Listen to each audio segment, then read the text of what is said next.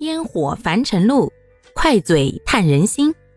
大家好，欢迎收听今天的快嘴唠家常，换个角度看生活。那说了那么多关于预制菜的话题，可是它已经因为快速方便，与我们的生活密不可分了。那如果真的要吃呢？如何均衡营养？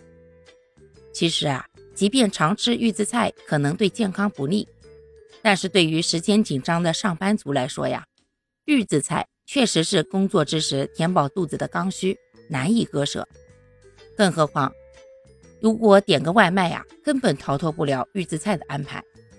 在这种情况下，如何才能兼顾吃饱和营养呢？首先，我们需要注意荤素搭配。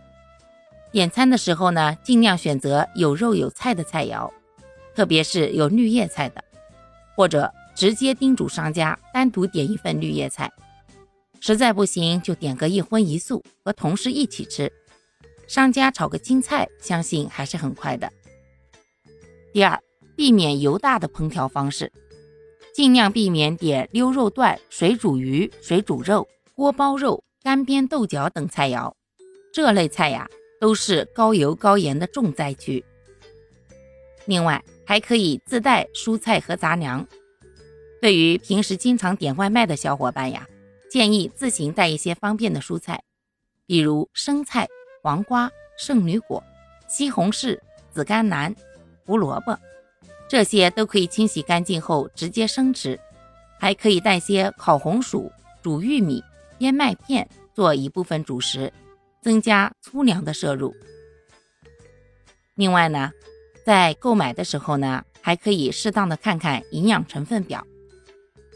如果买带包装的预热菜的时候，一定要看看营养成分表上的脂肪和钠的含量，选择呢二者相对低一点的。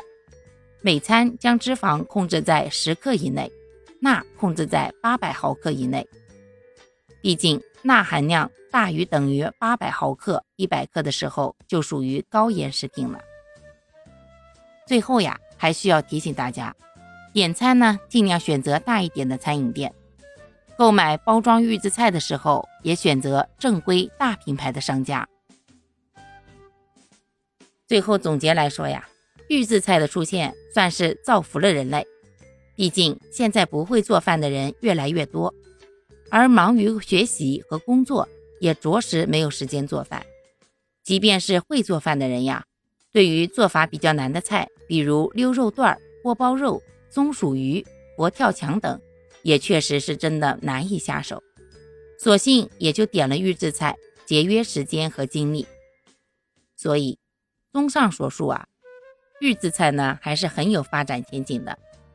至于对于传统的餐厅会不会有很大的冲击啊？我个人认为可能会有一些影响，但是不是颠覆性的。毕竟预制菜的口味都是一样的。而餐厅可以做出自己的特色，以吸引食客。再者，大家聚会约饭呀，那总不会选择吃预制菜了吧？都是直接去餐厅吃着新鲜炒的菜肴，把酒言欢的。好啦，感谢各位的收听，我们今天就分享到这里啦。各位有什么想说的话，或者生活中的困惑，欢迎在评论区与我互动留言，我们可以共同探讨。如何换个角度让生活变得更舒服、更美好哦？